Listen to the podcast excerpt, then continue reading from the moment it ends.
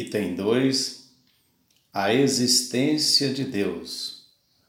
Onde se pode encontrar a prova da existência de Deus? Pergunta Allan Kardec no Livro dos Espíritos, pergunta de número 4. Resposta. Num, num axioma que se aplicais às vossas ciências, não há efeito sem causa. Procurai a causa de tudo o que não é obra do homem, e a vossa razão responderá. Aqui tem uma explicação de Allan Kardec sobre isso. Para crer-se em Deus, basta-se lance o olhar sobre as obras da criação. O universo existe, logo tem uma causa. Duvidar da existência de Deus é negar que todo efeito tem uma causa e avançar que o nada pôde fazer alguma coisa. E na pergunta número 5 do Livro dos Espíritos, Allan Kardec pergunta ainda: Que dedução se pode tirar do sentimento instintivo que todos os homens trazem em si da existência de Deus? Resposta: A de que Deus existe.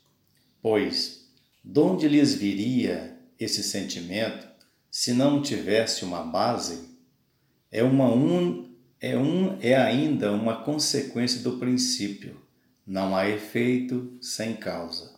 Sendo Deus a causa primária de todas as coisas, a origem de tudo o que existe, a base sobre a qual repousa o edifício da criação, é também o ponto que importa consideremos antes de tudo. Allan Kardec, no livro A Gênese. E Allan Kardec, na Gênese, no livro A Gênese, também continua. A existência de Deus é, pois, uma realidade comprovada não só pela revelação, como pela evidência material dos fatos. Os povos selvagens nenhuma revelação tiveram. Entretanto, creem instintivamente na existência de um poder sobre-humano. Eles veem coisas que estão acima das possibilidades do homem e deduzem que essas coisas provêm de um ente superior à humanidade. Não demonstram raciocinar com mais lógica dos, do que os que pretendem que tais coisas se fizeram a si mesmos? E Allan Kardec, no livro Obras Póstumas, nos ensina: a prova da existência de Deus temo-la neste axioma: não há efeito sem causa. Vemos constantemente uma intensidade de efeitos cuja causa não está na humanidade, pois que a humanidade é impotente para produzi-los, ou sequer para os explicar.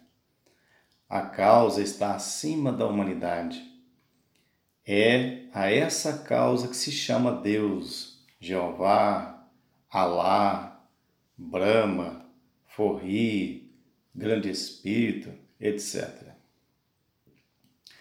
Tais efeitos absolutamente não se produzem ao acaso, fortuitamente e em desordem desde a organização do mais pequenino inseto e da mais insignificante semente, até a lei que rege os mundos que circulam no espaço, tudo atesta uma ideia diretora, uma combinação, uma previdência, uma solicitude que ultrapassam todas as combinações humanas.